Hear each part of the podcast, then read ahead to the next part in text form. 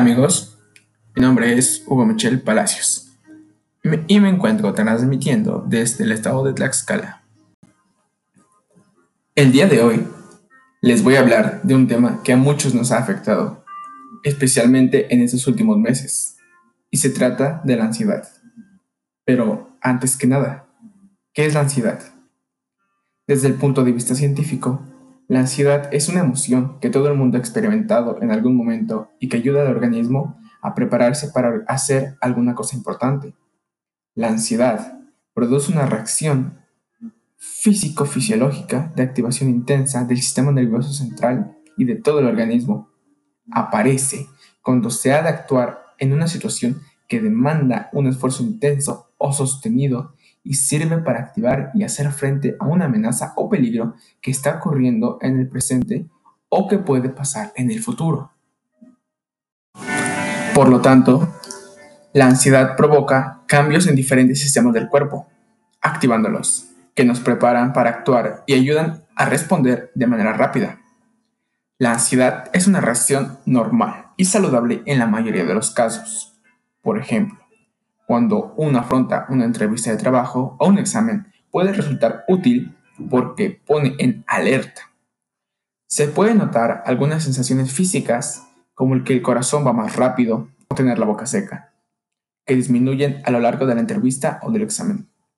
Incluso, antes de la entrevista o del examen, se pueden notar estas sensaciones y tener algunos pensamientos como que el entrevistador puede ser muy duro o que las preguntas son muy difíciles. Ahora bien, desde el punto de vista del médico neurólogo austriaco Sigmund Freud, padre del psicoanálisis, la ansiedad surge a raíz del conflicto mental. Sería como una transformación tóxica de nuestras energías, de un ello que necesita determinadas cosas y que no puede alcanzar ni satisfacer. También de esas obsesiones que a menudo escondemos y que nos traen miedos injustificados o incluso la sombra persistente de ciertos traumas enquistados. Los tipos de ansiedad según Sigmund Freud. En el modelo topográfico de la personalidad del señor Freud, el yo es esa parte de, de nuestro ser que se relaciona con la realidad. Sin embargo, esta tarea no siempre es fácil. En primer lugar, no lo es porque surgen constantes conflictos y fricciones, desavenencias con nuestros deseos más profundos, con nuestros instintos y también con ciertos hechos inconscientes. En segundo lugar, todas, todas esas dinámicas inconscientes negativas generan a menudo determinados trastornos mentales. Hablar de los tipos de ansiedad, según Sigmund Freud, es referirnos a esas instancias psíquicas que conforman nuestros procesos mentales. Así, además del yo antes citado, tenemos al ello, esa expresión psíquica, donde se contienen nuestras pulsiones y deseos.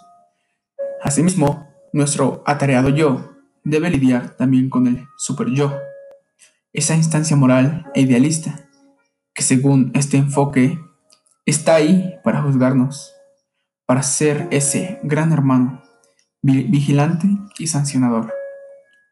La ansiedad surge como resultado de todo ese choque de fuerzas, un conflicto mental y de afectos que nos aboca situaciones que pueden gestar lo que Freud determinó como conductas neuróticas y conductas psicóticas. Veamos, no obstante, estos tres tipos de ansiedad que estableció el psicoanálisis en sus primeros años. 1. La ansiedad realista. Esta es la que mencionamos al principio. Entre los tres tipos de ansiedad, según Sigmund Freud, con la que más nos identificaremos será la realista. Esta surge como reacción a un hecho concreto, objetivo y sobre todo real. Hay miedos que puedan aparecer en nosotros en un momento dado por un fin muy concreto, para animarnos a huir de lo que hace daño de lo que atenta a nuestra seguridad, a nuestra integridad y a nuestra supervivencia.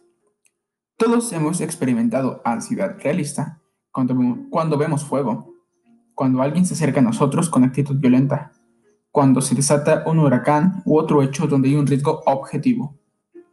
2. La ansiedad neurótica. La ansiedad neurótica o secundaria surge a partir de la anticipación de hechos o circunstancias.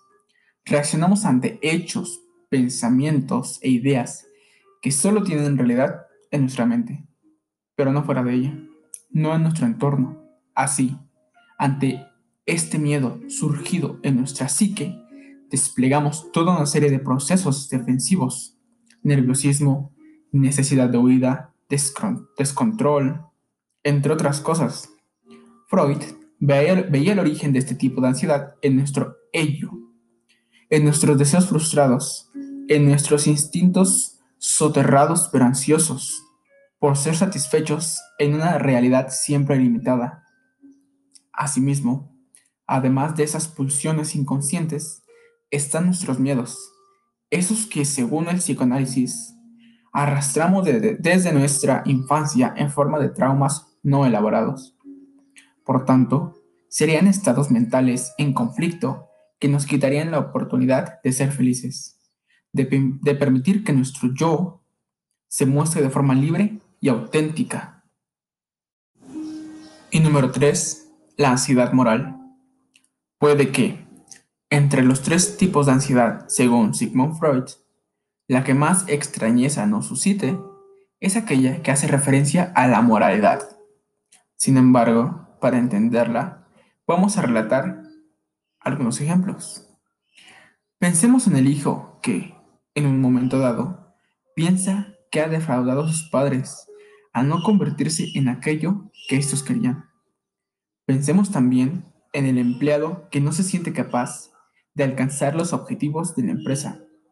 Esa angustia, esa ansiedad proviene, según el psicoanálisis, del influjo del super yo. Es ese mundo social interno que todos tenemos, donde se orquestan nuestros debería, nuestros mandatos inconscientes, y ese miedo o vergüenza al fracaso, o incluso al castigo en cualquiera de sus formas, desprestigio, desamor, despidos, soledad. Para concluir con este apartado, estamos seguros que estos tipos de ansiedad, según Freud, son sobradamente conocidos. Más allá de esa arquitectura de la personalidad erigida en esos tres juegos de la fuerza, del yo, ello y superyo, hay una base que a día de hoy seguimos aceptando, el conflicto mental. Por otro lado, tenemos la ansiedad en tiempos de pandemia. El coronavirus, COVID-19, nos vino a cambiar la vida, nos ha llevado a confinarnos, a aislarnos, mantenernos en casa. Situaciones para las que no estábamos preparados, ni mental ni psicológicamente. Vivimos en una rutina constante de ir y venir, de mantenernos ocupados en el trabajo, con las amistades, en el deporte, juegos, cine, comidas o convivios en restaurantes, etc. En todas y cada una de las actividades que tenemos día a día, y la mayoría de ellas, por no decir todas, son en contacto con el exterior, lo que nos lleva a vivir en un mundo externo a nosotros mismos, lleno de prisas. A la corre, corre, a tal grado que no tenemos tiempo o no deseamos detenernos a reflexionar en lo que se piensa o se siente realmente en esos momentos. Si lo decimos de otra manera, llenamos nuestros tiempos y espacios con actividades y no nos damos tiempo para nosotros mismos, para hacer contacto con nuestro ser interior. Y cuando llega este momento de, recogimiento, de limitación a la afuera, se ha visto que muy frecuentemente asusta o da miedo el solo hecho de pensar que no se saldrá de casa, que no se podrá hacer todo lo que se hacía con anterioridad. Es en este momento cuando uno se detiene a revisar lo que piensa, siente o recuerda de su vida, generando así miedo y esta tan, temida ansiedad, cuestionamientos, dudas, inseguridad y creando un malestar emocional y psicológico.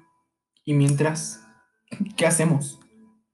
Unos se preocupan pensando negativamente, enlistando todo lo que perdieron, lo que no tienen actualmente, salud, vida, amistades, convivencias y todo lo que te daba el exterior.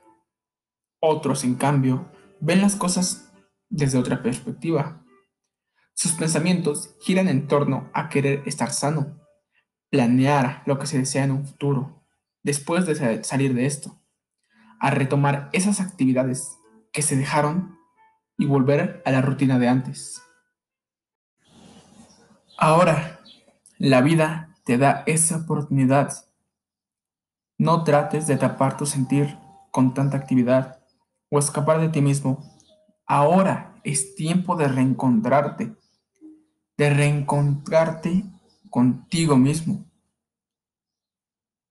¿Qué hacer para mitigar la ansiedad durante la pandemia? Pese a esto, frente al COVID-19, lo que sí podemos hacer es contar tus bendiciones. Haz un recuento, enfócate en lo positivo, lo que tienes y tal vez en lo que no. Vida, salud, familia, amigos, trabajo, economía, etc. Disfruta de la vida. Solo tenemos una. Las limitaciones te las pones tú, en tu mente.